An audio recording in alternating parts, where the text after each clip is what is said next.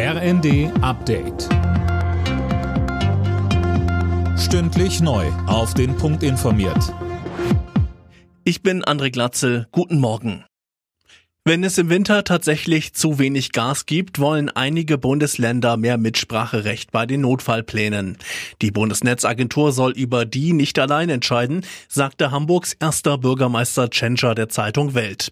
Denn eine Gasknappheit hätte erhebliche wirtschaftliche und soziale Auswirkungen, mit denen die Länder dann umgehen müssten, so Tschentscher weiter. Aus dem Saarland und Berlin gibt's ähnliche Stimmen. Die Ampelkoalition ist sich offenbar uneinig, wie es mit einem günstigen ÖPNV-Ticket weitergehen soll.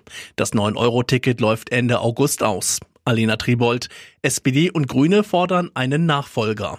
Ja, die Grünen-Vorsitzende Ricarda Langetwer spricht in der Bild von einem fulminanten Erfolg des 9-Euro-Tickets. Es schreie geradezu nach einer Anschlusslösung.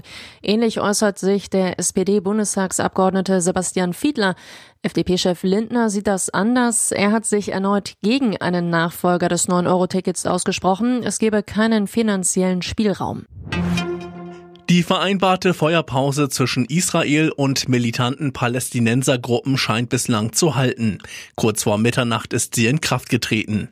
Zuvor hatte Israel einen letzten Luftangriff geflogen.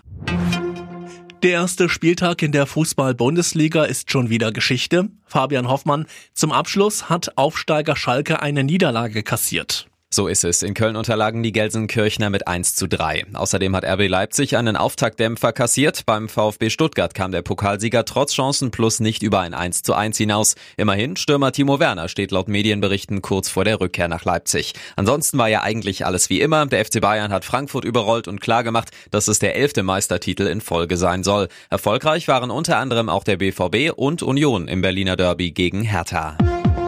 Alle Nachrichten auf rnd.de